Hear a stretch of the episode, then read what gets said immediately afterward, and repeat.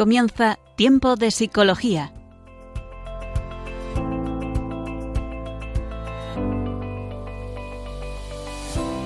Nos acompaña a lo largo de la próxima hora Cristina Velasco.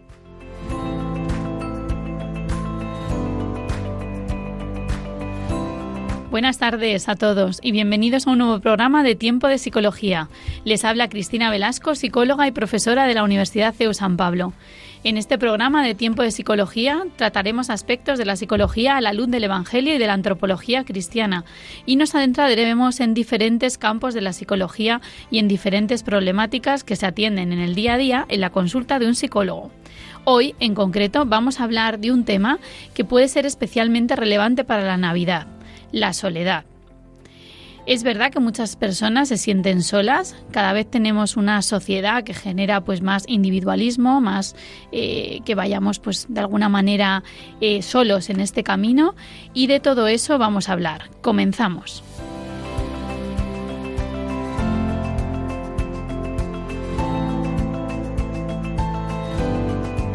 Bueno, estamos en tiempo de psicología y como he dicho, hoy vamos a hablar sobre la soledad eh, y la primera parte podría ser definir la soledad, es decir, para crear, para hablar en este programa, pues he buscado la definición que da eh, la Real Academia de la Lengua Española sobre la soledad. Y eh, la RAE dice que es la carencia voluntaria o involuntaria de compañía, lo define de esta manera, y como sinónimos dice que puede ser aislamiento, retiro, abandono, incomunicación, separación, desamparo, encierro, bueno, clausura, destierro y como eh, bueno como contrario sería la compañía el acompañamiento no en esta primera definición de la RAE vemos cómo de alguna manera eh, lo, lo, asocia mucho al, al, a la parte social no a no tener compañía.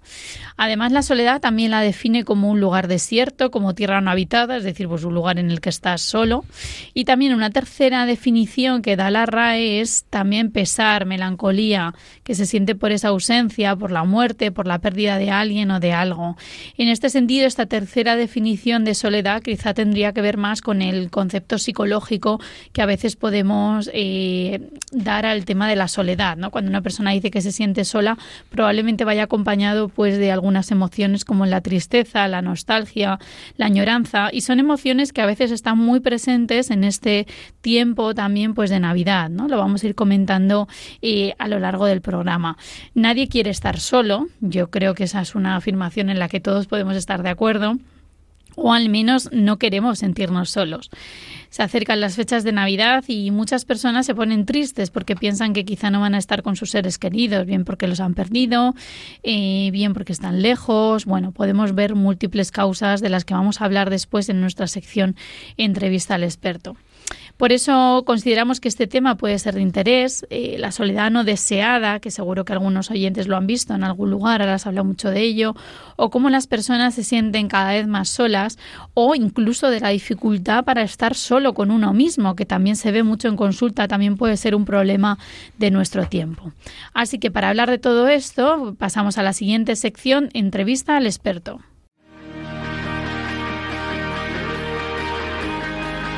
Entrevista al experto.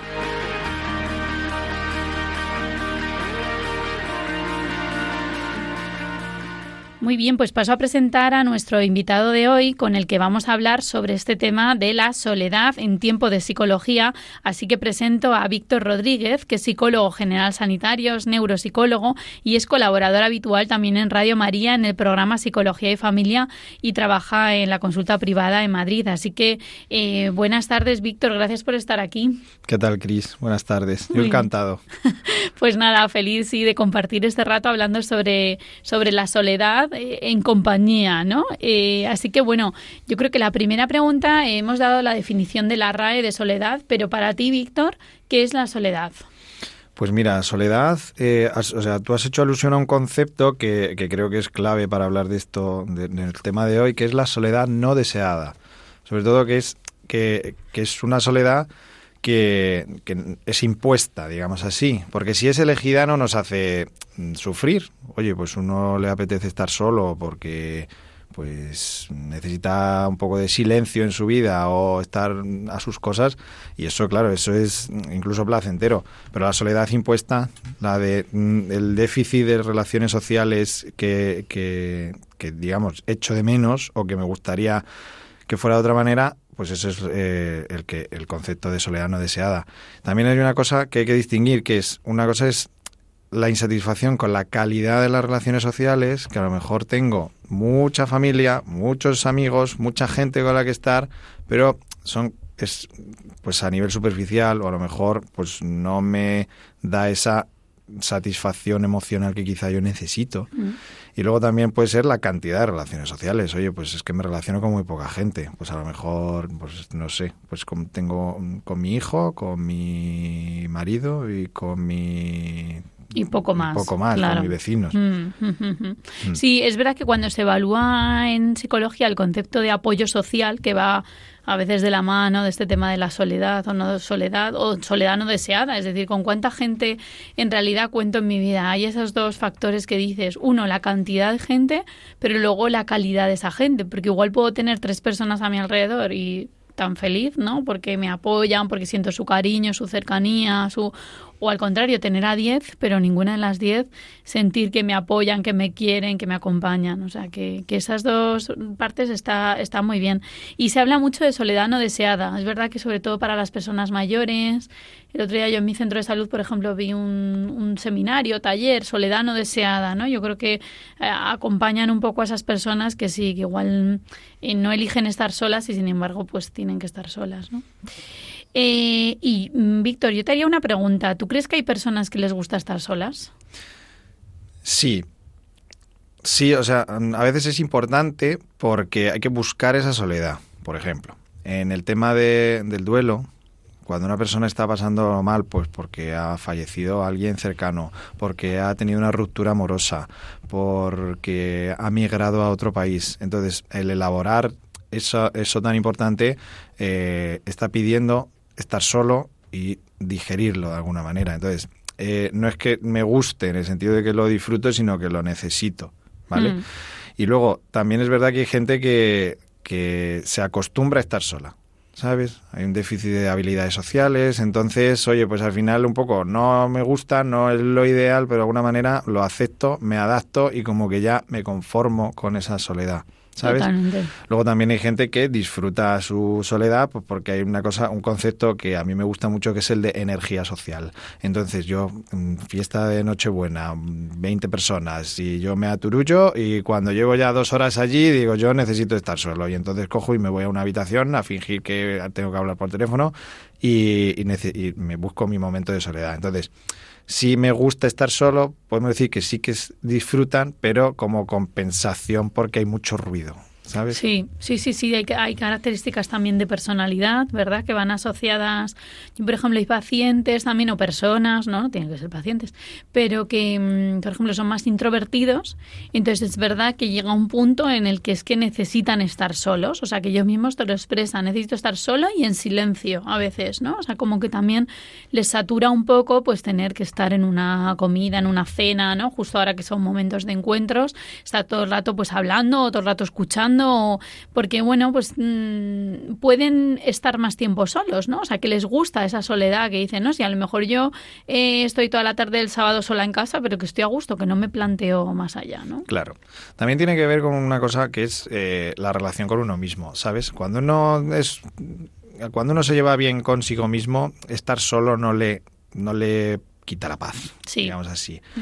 Y hay gente que prefiere mucho más estar en su casa y leer un libro que estar en una fiesta rodeada de gente. Claro, sí, eso también son preferencias conforme sea tu, tu temperamento, tu personalidad, ¿no? Que no es ni bueno ni malo, podríamos decir. Sí, pero sí que es verdad que al final la gente introvertida, eh, en general, eh, la sobreestimulación le desgasta muchísimo.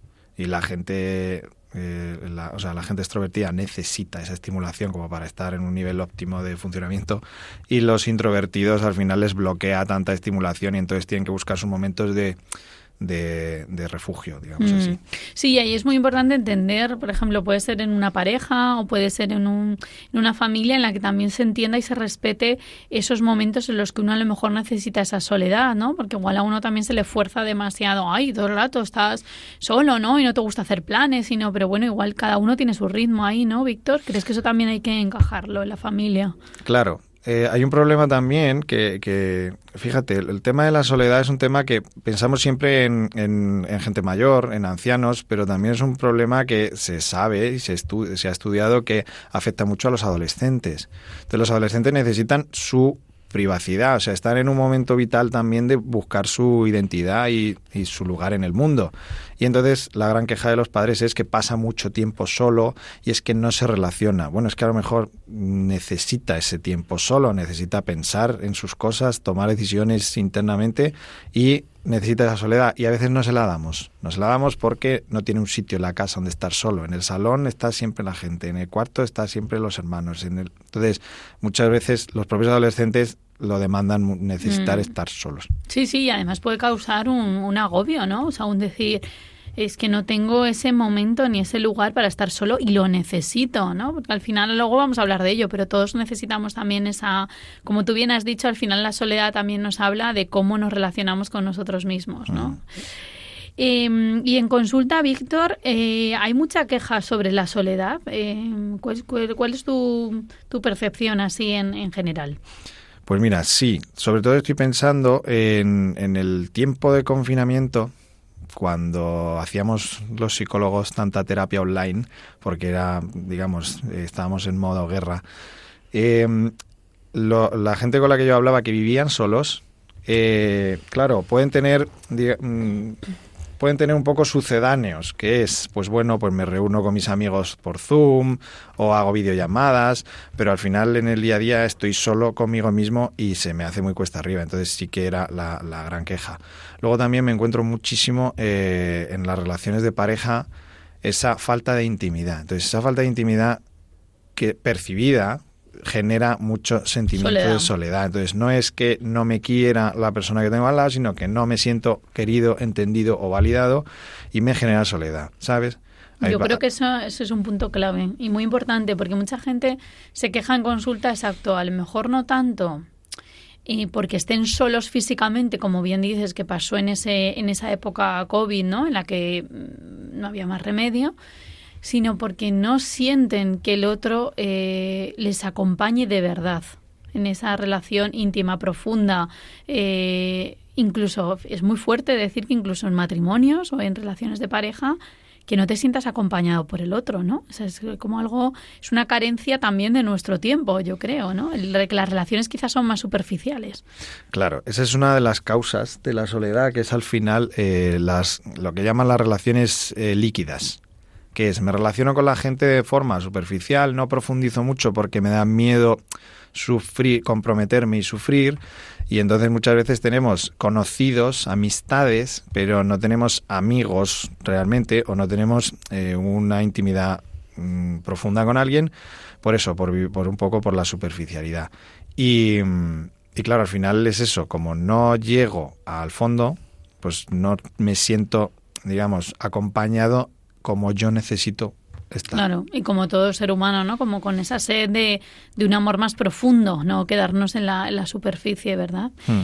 Em, ¿Y con qué problemáticas suele estar más asociada la, bueno, el sentimiento de soledad? Es verdad que al principio del programa pues, hemos hablado un poco más de depresión, pero ¿hay algún caso más que se te ocurra eh, en el que las personas se sientan solas? Pues mira, eh, sobre todo... Bueno, has nombrado también el duelo. Claro, sobre eso te iba a decir. El duelo es... Hay una fase del duelo concreta que es del pasar la, emoción de la tristeza y que esa tristeza me pide estar solo, ¿sabes? Em, yo cuando trabajo la tristeza con, con la gente en la consulta, eh, yo siempre les explico que la tristeza tiene dos necesidades emocionales que hay que cubrir. Una es reestructurarme, estar solo, pensar qué ha pasado. Por ejemplo, eh, fallece un miembro de mi familia, mi padre, mi madre, mi hermano, eh, necesito pensar en eso. y a lo mejor no puedo pensar en eso estando con alguien, entonces necesito estar solo, necesito a lo mejor llorar, necesito ver fotos, necesito pensar en el tema, porque al final es está diciendo algo de mí que es muy importante, ¿vale? Pero luego tiene otra necesidad emocional, la tristeza, que es como estoy débil, necesito convocar a otros en mi debilidad.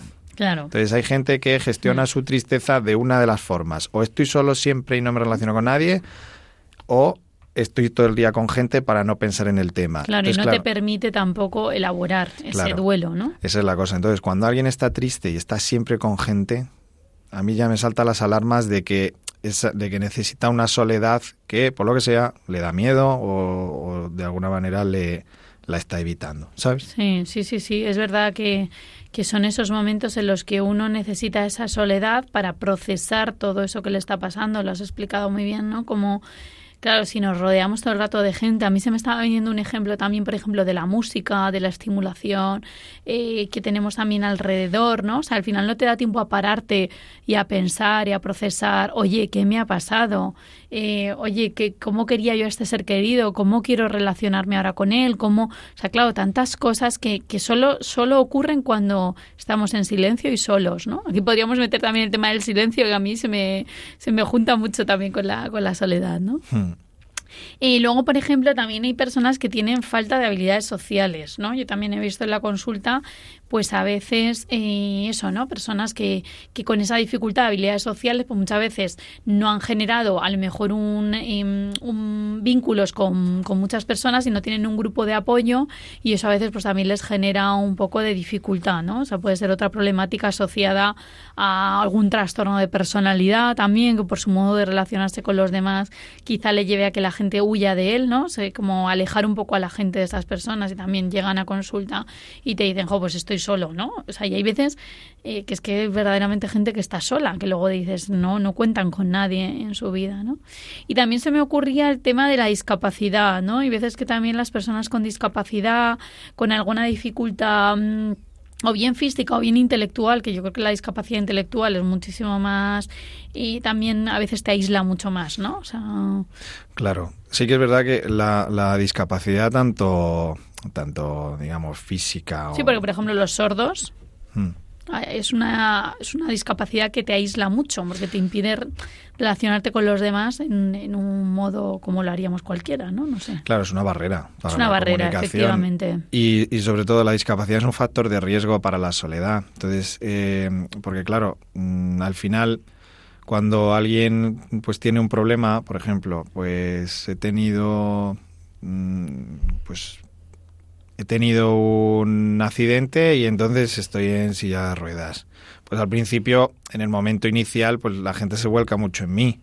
Pero luego al final, según va pasando el tiempo, oye, pues es que adaptarse todo el rato a mis necesidades y tal, pues... Es costoso. claro, y entonces suele pasar que al final hay una pérdida de relaciones sociales con los demás.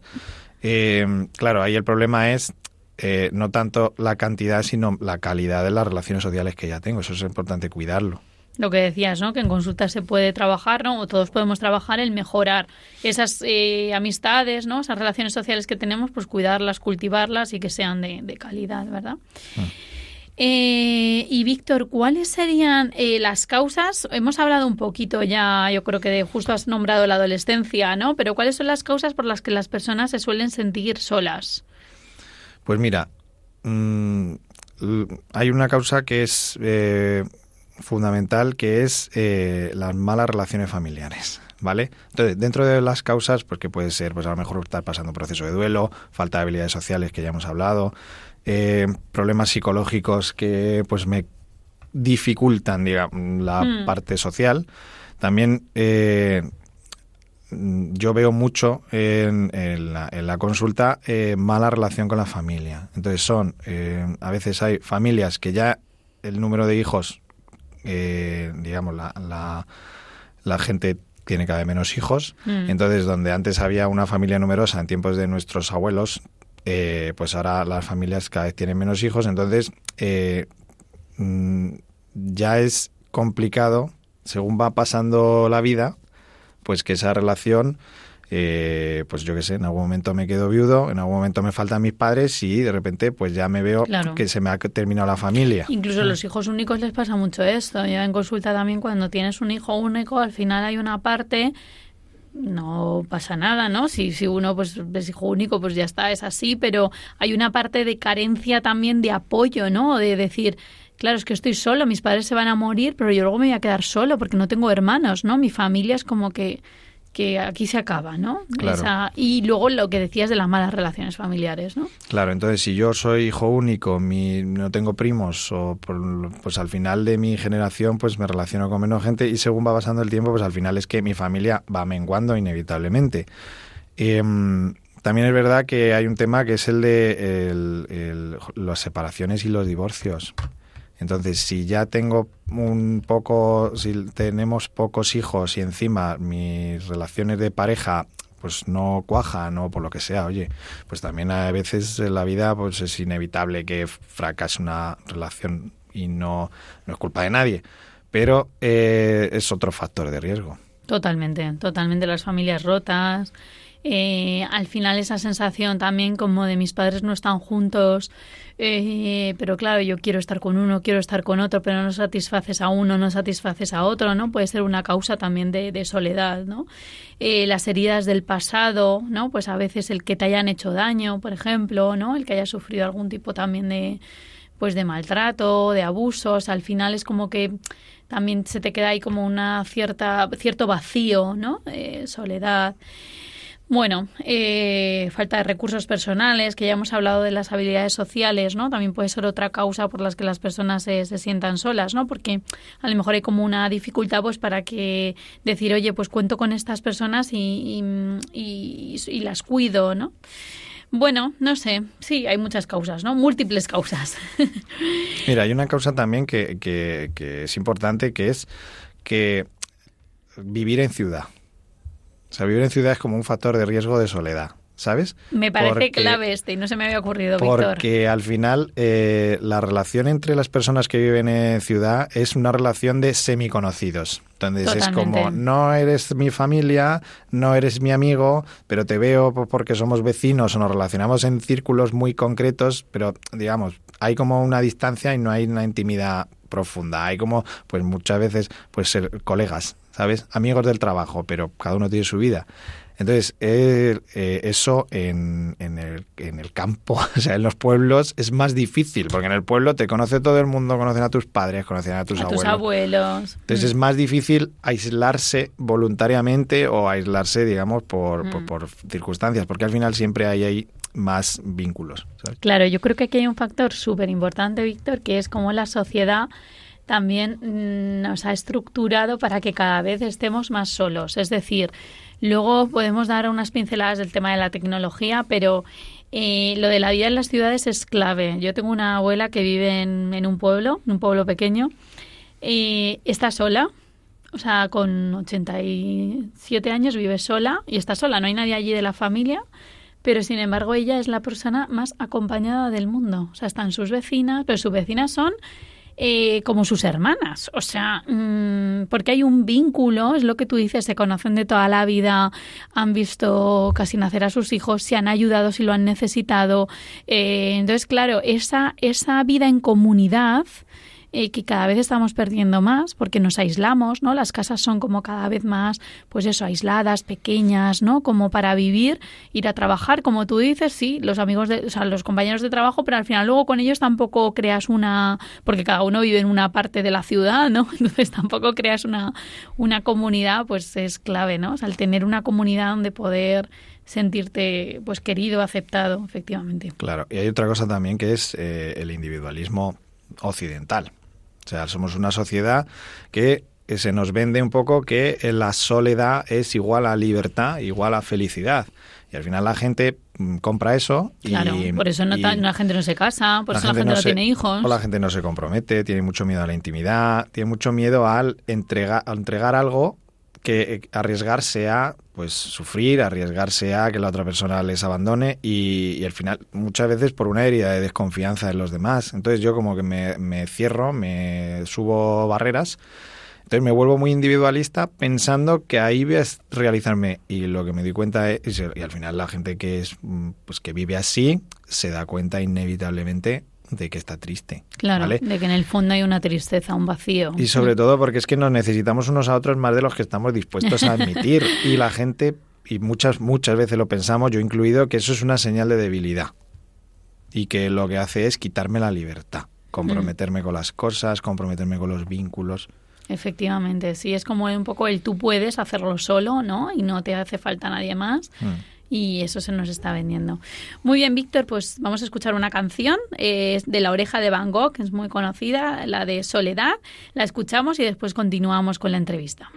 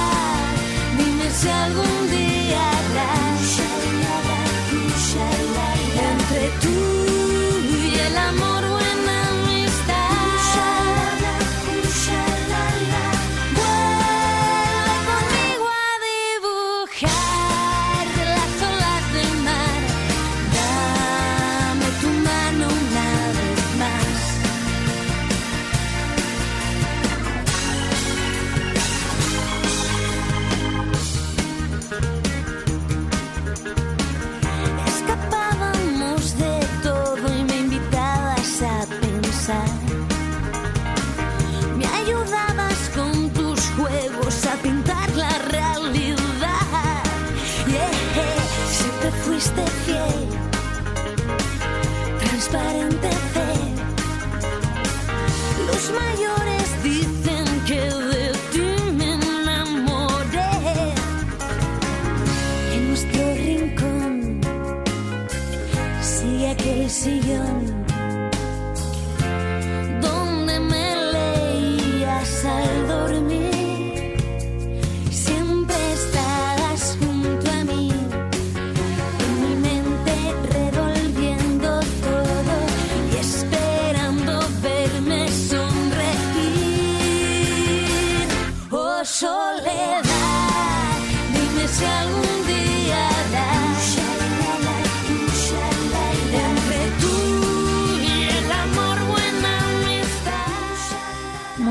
Pues aquí seguimos en Tiempo de Psicología. Les habla Cristina Velasco, psicóloga y profesora de la Universidad CEU San Pablo, y estamos en entrevista al experto hablando sobre soledad con Víctor Rodríguez, que es psicólogo general sanitario, neuropsicólogo y colaborador habitual en el programa de Psicología y Familia. Así que nada, Víctor, esta canción, la verdad que a mí me recuerda un poco también a mi infancia.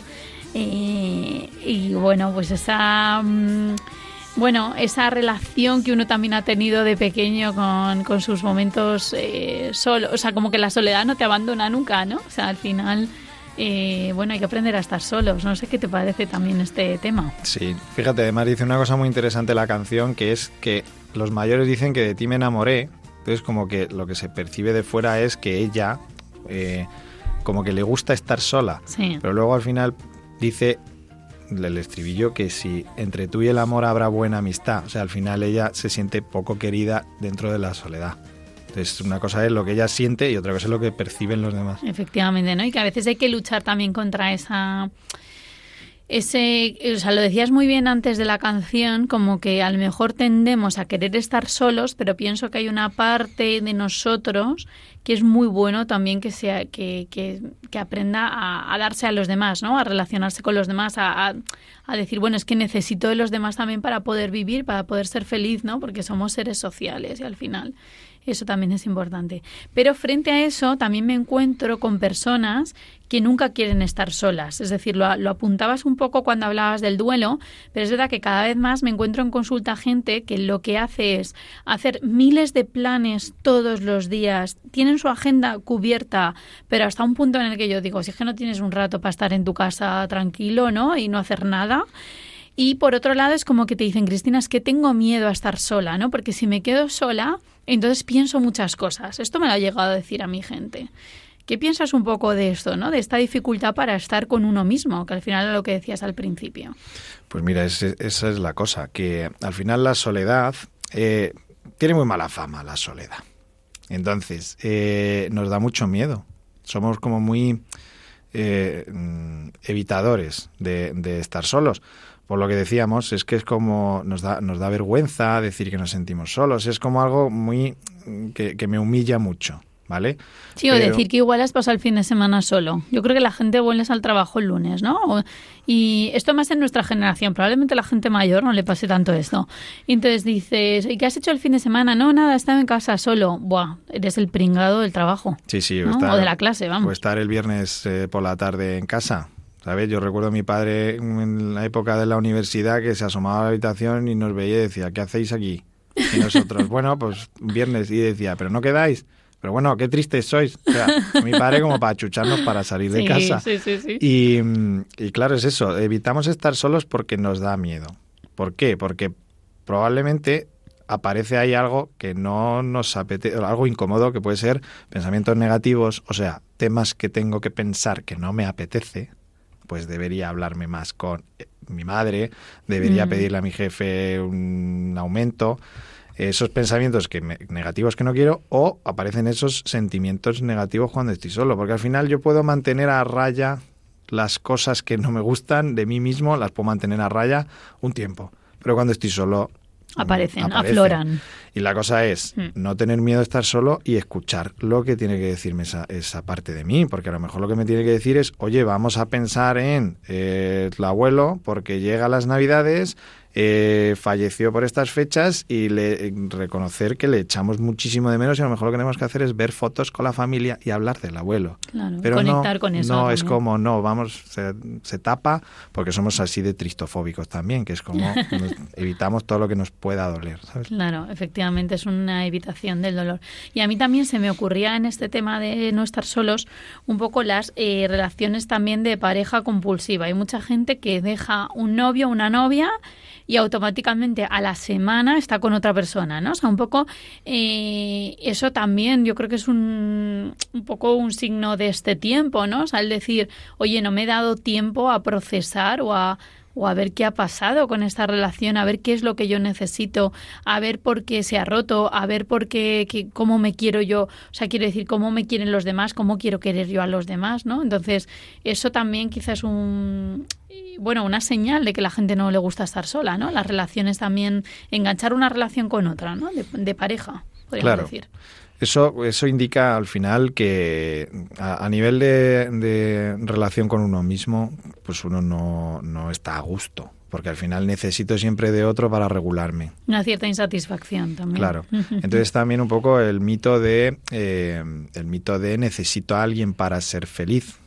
Entonces buscar también. constantemente por miedo a estar solo. Y también se vive mucho, o hay una creencia así generalizada de que eh, soltero igual a solo. Ah, también. Y no, yo siempre digo, soltero no es solitario.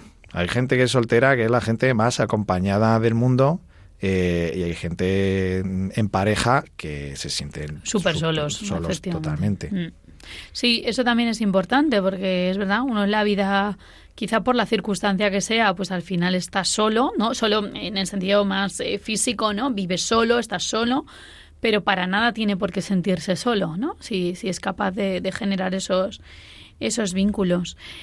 Eh, muy bien, Víctor, y estábamos hablando un poquito de esta soledad, pero bueno, ya que estamos en estas fechas en las que vamos a llegar a encontrarnos con muchas personas, ¿no? O con muchas o con pocas, pero con gente al final, eh, ¿cómo podemos acompañarnos? O sea, ¿cómo podemos hacer que los otros no se sientan solos? Porque yo creo que esto también es una misión, eh, bueno, conjunta, ¿no? Pues que, oye, si yo sé que alguien se siente solo, ¿cómo puedo acompañarlo? ¿Qué puedo hacer? Vale, pues fíjate, es interesante ahí ver o conocer qué necesita el otro de mí, porque hay gente que acompaña la soledad de los demás como les gustaría a ellos que les acompañaran, ¿sabes? Yo trabajé varios años en una residencia de ancianos y llegaba la Nochebuena entonces me acuerdo de una residente en concreto, una, una señora mayor que, que era un amor, y entonces me decía, por favor habla con mis hijos, porque el 24 me quieren llevar a la cena de Nochebuena y no quiero ir. No quiero ir porque se hace muy tarde, porque yo estoy acostumbrado a cenar pronto y irme a la cama pronto, porque hay mucho jaleo, porque yo ya no me entero de las conversaciones. Entonces va allí con toda la buena intención de la familia de la sacamos de la residencia para, que, no esté sola, para que no esté sola y allí se siente mucho más sola. Entonces hablé con la familia y entonces yo le pregunté a ella, mm, Pepita, ¿tú qué necesitas? ¿Qué quieres? Y dice, yo si vienen el 25 conmigo y comemos juntos, me vale. Entonces hablé con la familia, claro, ellos mm. se sienten, se sentirían queridos de una manera que a lo mejor no es la que necesitaba su madre. Mm. ¿Sabes? Entonces hay que primero ver qué necesita el otro. ¿Qué necesita el otro? Y yo aquí aludo a los cinco lenguajes del amor. ¿Qué necesita el otro? ¿Necesita que le llame por teléfono y hablar y distraerse? Pues a lo mejor es eso. ¿Necesita tiempo de calidad? ¿Estar acompañado físicamente? Hay gente que está sola que cuando está físicamente con alguien tres horas ya se agota, se cansa y prefiere una llamada de vez en cuando. ¿Sabes? Entonces, ¿qué necesita el otro? Claro, conocer al otro, ¿no? Ver qué necesita, incluso preguntárselo. Yo creo que preguntárselo directamente. A veces hay miedo, ¿no? A, oye, tal, ¿y qué quieres, no? ¿Qué necesitas? ¿Qué te apetece más hacer, no? Es más quedar a tomar un café o es más, eh, pues nada, simplemente te llamo, estamos un rato o te acompaño al médico, ¿no? Porque es que a veces no tiene que ser una, un plan social como tal, ¿no? Sino algo, algo lo que necesite el otro, efectivamente. Qué buen ejemplo este que, que has puesto. ¿Y crees, Víctor, hablabas de la familia? ¿no? Yo creo que un tema clave también. ¿Crees que es necesario crear más redes de apoyo? Eh, y bueno, si la familia es, es un pilar importante, ¿no? ¿Cómo también fomentar esas buenas relaciones familiares? Claro, la cosa es que siempre intentamos intervenir como ya todo pasado. Entonces, bueno, ahora que la persona se siente sola, ¿cómo hacer para que se sienta acompañada? Y a lo mejor ahí tenemos poco margen de maniobra. Claro. Entonces, eh, habría que ver, oye, ¿por qué esa persona acaba sola? ¿Por qué esa persona no se habla con su familia? ¿Por qué esa persona, mm, los ir hijos... a las causas. Claro, ir a las causas. Y muchas veces es tema de prevención, que es eh, cuidar las relaciones antes de que ocurran todas estas cosas. ¿Sabes? Hay un concepto que dice que las, que las relaciones las amistades, las relaciones de familia, o se cuidan o se descuidan. No hay término medio. Entonces, si damos por hecho que la relación con mi madre va a estar siempre bien porque es mi madre, pues algo estamos haciendo mal. Entonces, o cuido esa relación, o riego esa planta, o se seca. Claro. Entonces, muchas veces de aquellos polvos estos lodos. Eh, gente mayor que es, pues está sola. ¿Por qué? Pues porque no se habla con los hijos. Pero ha pasado algo. No, es que nunca crearon una relación estrecha. Mm. Entonces sería más prevenir ahí. Prevenir, efectivamente, ¿no? O sea, yo creo que es un buen momento quizá de ahora que estamos ya a, a, las puertas de la Navidad, ¿no? De decir, oye, ¿qué puedo hacer yo para cuidar mis relaciones personales? ¿no? O sea, para eh, incluso estar atento si alguien se siente solo, porque igual no podemos prevenir la soledad de los demás, porque las causas son múltiples, como hemos dicho, pero igual sí que podemos poner nuestro granito de arena para cuidar y cultivar esas relaciones que tenemos y hacer que, que sean más profundas, más verdaderas, más, porque yo ahí sí que veo una dificultad real, mm, más en la gente joven, pero bueno, igual también en la gente mayor, ¿no? En base a qué establecemos nuestras relaciones personales. Que este otro punto también mm, interesante que tiene que ver con eh, bueno con el concepto de intimidad que decías no con el concepto de qué comparto con el otro. Es que si comparto solo una afición entiéndeme está bien compartir aficiones no pero si mi unión con el otro es solamente eh, que jugamos al pádel juntos no o que bueno vamos a echar la lotería juntos o que yo qué sé pasamos un rato de gimnasia juntos pues claro, es, está bien, porque sí, es- en ese rato me hacen compañía, pero claro, no profundizas en esa relación, ¿no? Habría que ir como un paso más allá en esa, en esa amistad, ¿no? En esa relación. Claro, al final eh, los, las aficiones, los gustos, las, las cosas comunes, digamos, puede ser el primer encuentro, el primer, eh, digamos, manera de iniciar. Pero al final eso o se acaba, se acaba profundizando eh, y compartiendo valores o es que al final va a ser muy superficial, ¿sabes? Claro. Porque muchas veces, yo me acuerdo también eh, cuando era más joven, me acuerdo un grupo de amigos que, que bien me lo paso con este, con este grupo de amigos, cómo me río, como tal, como pase más de dos horas con ellos, ya me siento, no, no, no siento vínculo. Claro. ¿Por qué? Pues porque es muy superficial y no profundizo. Claro. Yo creo que habría que hacer eso, ¿no? Ese ejercicio de pensar en cómo puedo profundizar en mis relaciones personales, ¿no? Y bueno, yo sí que quiero pues terminar también diciendo, ¿no? Pues que al final los cristianos nunca estamos solos, ¿no? Yo creo que las personas eh, con fe, ¿no? ya que estamos aquí pues en esta en Radio María, pues yo creo que las personas que tenemos fe, al final hay una parte que, bueno, que sabemos que Dios está con nosotros, ¿no? Yo creo que esa es una compañía, bueno, la más importante, ¿no, Víctor? Claro, es que aquí, aquí está el tema. O sea, mm, los cristianos incluso creo que es sano que busquemos la soledad. Porque al final es la única manera también de escuchar y, y de pues encontrar esa trascendencia. Eh, fíjate, si me permites una pequeña experiencia, mm, yo de adolescente tenía pánico a estar solo, pero pánico. Y siempre me rodeaba de gente, relaciones a veces muy superficiales, muchos amigos mm, de amistades, mucho, mm, mucha gente con la que estar, pero poca gente con la que tener intimidad. Hasta que eh, tuve una experiencia en la que me vi solo, solo de pues una ruptura con una chica con 16 años, eh, pocas am- mis amistades, bueno, pues la Mm. gente falló, digamos así. Y entonces ocurrió lo que yo me temía, que era estar solo. Bueno, pues es que mucha, esa soledad, esa no tener nada satisfactorio, ese verme mm, totalmente solo, Solo, eh, vacío, fue- desnudo, ¿no? O sea, como Claro, esa soledad. sí. Ese fue el lugar de encuentro en el que yo me sentí querido, me sentí conocido y me sentí amado por alguien, por algo que yo no podía comprender. Pero tuve un encuentro muy personal. Entonces, al final, ese encuentro que tuve yo con Dios en esa, en esa soledad, de repente pasó una cosa que yo tengo ahora 34, ¿vale? Desde los 16 no me he sentido solo nunca. Y mira que a veces ha habido idas, venidas de gente, pero esa certeza de que, oye, un cristiano no está solo nunca, nunca, porque hay alguien más, hay alguien más que le conoce, que le ama y sobre todo que le, que le acompaña. Claro, ¿vale? eso.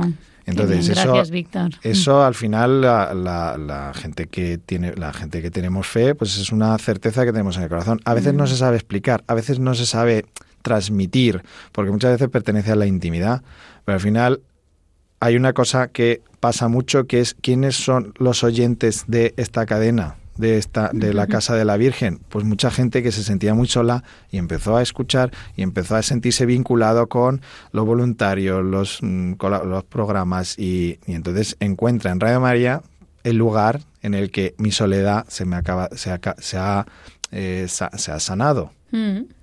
y puedo vivir solo y estar en mi casa y vivir solo y tal, pero al final no me siento solo. No te sientes solo. Mm. Eso. que es una clave muy importante de la vida cristiana. Te agradezco que hayas compartido el testimonio eh, personal, pero es verdad, ¿no? Porque también nos puede ayudar a, a- a pensar y a reflexionar en este tiempo de Adviento y ya tan cercanito, tan cercano a la Navidad, que al final hay alguien que, que se ha hecho hombre por nosotros, que está ahí y que está con nosotros siempre, ¿no? Así que gracias, Víctor. Muy bien, pues nada, pasó, pues nada, voy a despedir ya a Víctor, que ya hemos cumplido con el, con el tiempo, así que despido a Víctor Rodríguez, que es psicólogo general sanitario, neuropsicólogo, colaborador habitual en el programa de Psicología y Familia, así que gracias por estar con nosotros, Víctor. Un placer. Seguiremos, te seguiremos escuchando en otros programas y conmigo también, igual. Pues estupendo, todas las veces. Muy bien, pues nada, y hilando con esto que ha dicho Víctor, que ya lo despedimos en la entrevista, vamos a mm, también a escuchar pues un mensaje que nos tiene que dar en este caso Mónica sobre Radio María. Eh, sabéis que Radio María pues se sostiene completamente pues por voluntarios, eh, por donativos de las personas, o sea no hay ningún tipo de, de, financiación y bueno es la Virgen la que va sosteniendo este este proyecto para que el Evangelio llegue a muchísimas personas, así que lo escuchamos, los modos que tenemos también de poder colaborar en este tiempo de, de Adviento y en este tiempo de generosidad. Dad gracias al Señor porque es bueno, porque es eterna su misericordia. Rezamos en los salmos. Sí, Dios Padre es tan bueno y misericordioso que nos ha enviado a su Hijo, hecho hombre, para mostrarnos el camino de la felicidad, que alcanza su plenitud en el cielo, compartiendo con nosotros una vida humana, con sus momentos gozosos, luminosos y dolorosos, hasta su gloriosa victoria en la resurrección. Una historia de amor que comenzó en su nacimiento y que Radio María lleva 25 años anunciando en España, con el apoyo de mucha gente buena que ha hecho posible esta radio que cambia vidas. Ayúdanos a seguir haciéndolo muchos años más con tu oración, compromiso voluntario, testimonio y donativos. Colabora Puedes hacerlo sin moverte de casa, con una simple llamada al 91 822 8010, a través de Bizum o en nuestra página web www.radiomaria.es, en el apartado Donativos, donde verás los números de cuenta para realizar una transferencia bancaria. También puedes hacerlo con tarjeta o PayPal. Preparemos nuestros corazones para recibir a Jesús en Navidad. Radio María, la fuerza de la esperanza.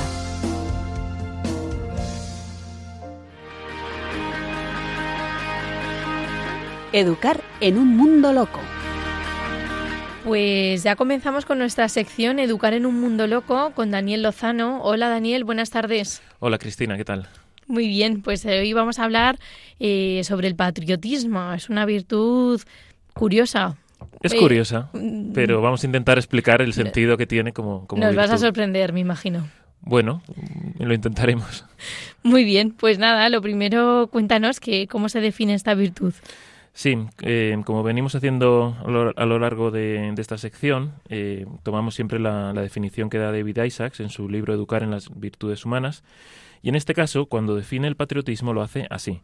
El patriotismo reconoce lo que la patria le ha dado y le da, le tributa el honor y servicio debidos, reforzando y defendiendo el conjunto de valores que representa, teniendo a la vez por suyos los afanes nobles de todos los países. Quizá a algunos les sorprenda esta virtud, eh, el patriotismo como virtud, pero bueno, Santo Tomás la incluye dentro de la virtud de la piedad, que es la que regula las relaciones con los padres y con la gran familia. Dice que después de Dios y los padres, la patria es a quien más debemos. Y esta noción eh, se amplía con el patriotismo, ya que se refiere también a las relaciones individuales que tiene un individuo con su patria. La patria es la que asegura al individuo las condiciones necesarias para su desarrollo intelectual, moral, social, económico, y digamos que es de justicia reconocer lo que la patria te ha proporcionado y lo que te da, y actuar en justicia con ella. Entonces, esto lo que es lo que da sentido a, la defensa y a la protección de, unos valores o de esos valores que, están representados en la patria frente a influencias externas que puedan ser perjudiciales o que puedan amenazar esos valores. Eh, esto no se puede quedar en un mero, digamos, sentimiento nostálgico, ¿no? En, ese sentido no sería virtud. Para que sea virtud, lo que tiene que implicar es ese compartir un conjunto de valores comunes que nos van a permitir buscar una situación mejor, una mejor, eh, una mejora en la sociedad o una defensa de esos bienes que se han logrado a través de, la historia. y esto pues se, ve claramente, o sea, se ha vivido muy claramente en periodos de guerra, ¿no? Cuando esos valores o esa eh, organización eh, social estaba amenazada por una influencia, por un poder externo al nuestro. Pero, eh, bueno, en tiempos de paz pues también se puede, se puede ejercitar esta, esta virtud. Y se puede hacer, pues podríamos englobarlo pues en el trabajo hecho con responsabilidad, en la lucha para conseguir una sociedad más justa, eh, la paz, el respeto por la tierra, por las instituciones, por las costumbres, por la, por la historia, etcétera. ¿no? También se, hay que llevarlo también a la, a la Iglesia, ¿no? Eh, es, es, es, un, es un concepto que también se aplica al respeto y amor debido a la Iglesia, como madre que es, como educadora de la vida sobrenatural y también como principio vital de la sociedad humana. Podemos comentar como curiosidad que este triple eh, de ver a, la iglesia, a la familia y a la patria, pues antiguamente se manifestaba incluso en la vida familiar. El hijo mayor era el que heredaba, eh, digamos, los bienes de la familia y los demás hijos, pues normalmente se dedicaban al, ejército, a la vida religiosa, etcétera, ¿no? Luego, bueno, pues contra el patriotismo podríamos eh, citar el vicio del cosmopolitismo, que es la indiferencia hacia la patria que supone, pues, en última instancia, una despreocupación por el bien común. Y en el otro lado tendríamos un nacionalismo que podríamos llamar extremo, que se entiende, pues, como un interés exclusivo en lo, en lo que es propio, ¿no? Y un desprecio, ya sea con palabras o con obras, hacia, hacia los demás. Sí, la definición que estabas planteando me, se me venía la palabra el bien común, ¿no? La búsqueda del bien común tiene mucho que ver también con esta virtud, me imagino. Eso es, es el, tiene que ser la meta última del patriotismo. Muy bien, ¿y cómo educamos esto en los niños? Pues en el caso de los niños, la educación del patriotismo supone dos cosas que, bueno, se pueden inculcar desde, desde pequeños. En primer lugar es el desarrollo de la capacidad intelectual eh, que permita actuar con justicia en función de unos valores reconocidos. Y en segundo lugar, es el desarrollo, digamos, más afectivo hacia pues el lugar de nacimiento que poco a poco pues se va empleando al municipio, a la región y en última instancia pues también a la nación. En este caso el deber de los padres es que los hijos vayan aprendiendo qué valores eh, están presentes en el entorno más inmediato. Y esto es lo que les va a ayudar a sentirse unidos a todos aquellos con los que comparten esos valores y ese entorno. Esta unidad eh, pues está producida al final por una experiencia común y puede empezar a inculcarse pues en el conocimiento de la naturaleza, ¿no? Pues los ríos, los montes que hay en, en, la zona donde vivimos y ir creciendo hacia otros aspectos pues culturales, la historia local, los grandes personajes, las costumbres, eh, los bailes, la, mm. gastronomía. Sí, es como conocer también todo eso muy bien, ¿no? Para poder también sentirte sentir ese afecto hacia tu tierra, ¿no? Hacia tu, tu patria. Eso es, y no es solo el conocer ese patrimonio, digamos, que tenemos común, sino también pues el saber transmitirlo a los demás. Para ello, pues los padres pueden facilitar este encuentro con, con, este patrimonio, llevando a los hijos a museos, eh, con libros adecuados, hablándoles de, de, la historia, contando las grandes gestas, también los grandes errores, porque también de esos hay que aprender.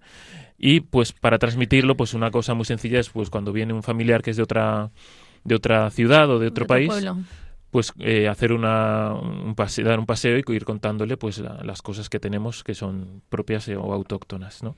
también pues los, los eh, intercambios escolares que se hacen con otros países también pues es una buena oportunidad de que los niños y los jóvenes puedan digamos explicar las cosas que, que tienen en su en su entorno y este cuidado de lo propio pues se manifiesta también pues en el orden y en, la, y en la limpieza, ¿no? Pues en no tirar papeles al suelo, no pintar las paredes, porque eso al final pues también contribuye al, al bien común. Claro, es cuidar también lo que lo que tenemos, cuidar esa este pues nuestro país, nuestro, nuestra ciudad, nuestra casa, nuestro entorno, sí. Nuestro entorno.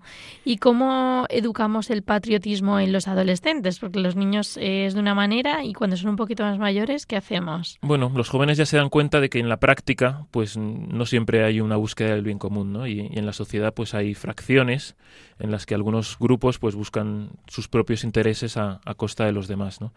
En este contexto lo que podemos hacer es pues que vean que para que haya una estabilidad económica en un país, pues cada uno debe trabajar de forma responsable, eh, pensando no solo en derechos legítimos, sino también en los deberes propios que tenemos hacia los demás.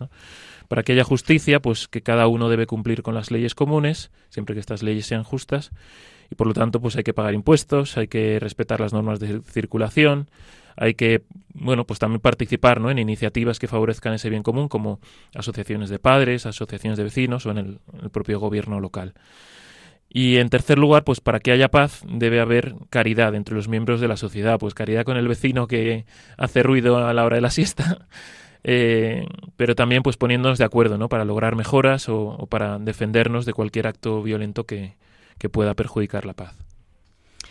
Muy bien, y como padres y educadores ya nos has dado alguna pista, pero ¿qué más podemos hacer para, bueno, para fomentar esta virtud del patriotismo, para amar a nuestro, a nuestra patria, a nuestro país, a nuestra, eh, a nuestra tierra? Pues bueno, como siempre decimos, el primer, el, lo primero que podemos hacer es dar ejemplo, ¿no? Y no estar siempre quejándonos de, de, las, de lo mal que va el país, de, de todo es un desastre, ¿no? Así que no, bueno, al final el, el, patriota, digamos, es el que critica, pero pone también, pues, los medios para, para criticarlo, para corregir lo que ha criticado, ¿no? O sea, es, es al final una crítica constructiva.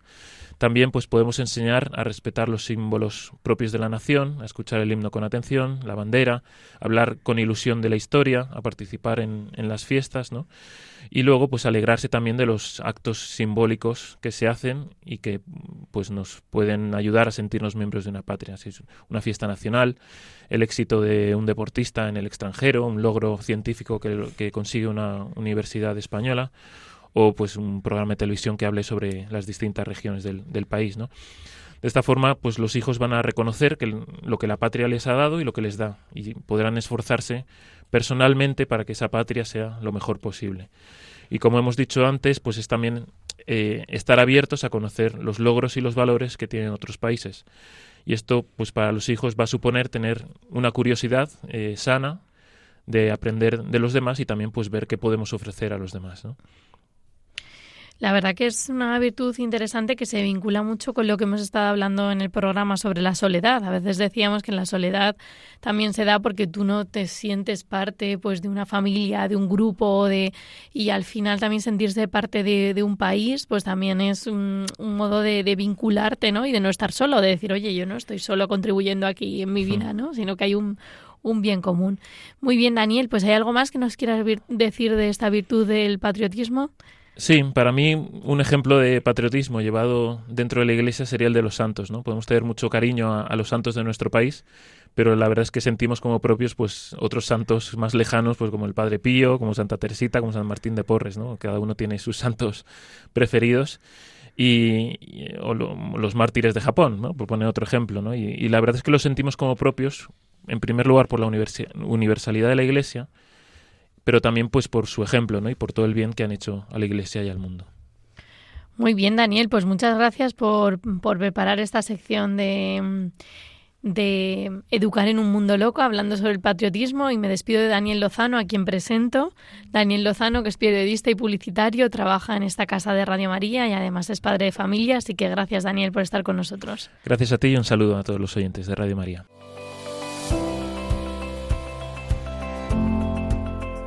Muy bien, pues aquí termina este programa de Tiempo de Psicología dedicado a hablar sobre la soledad.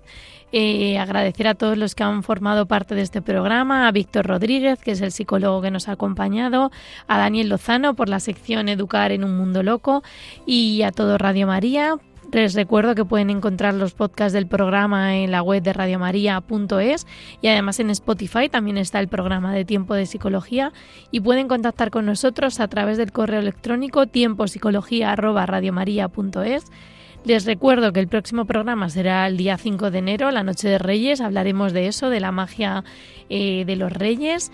Y les animo a seguir escuchando Radio María. Gracias a todos y un abrazo en el corazón de nuestra Madre.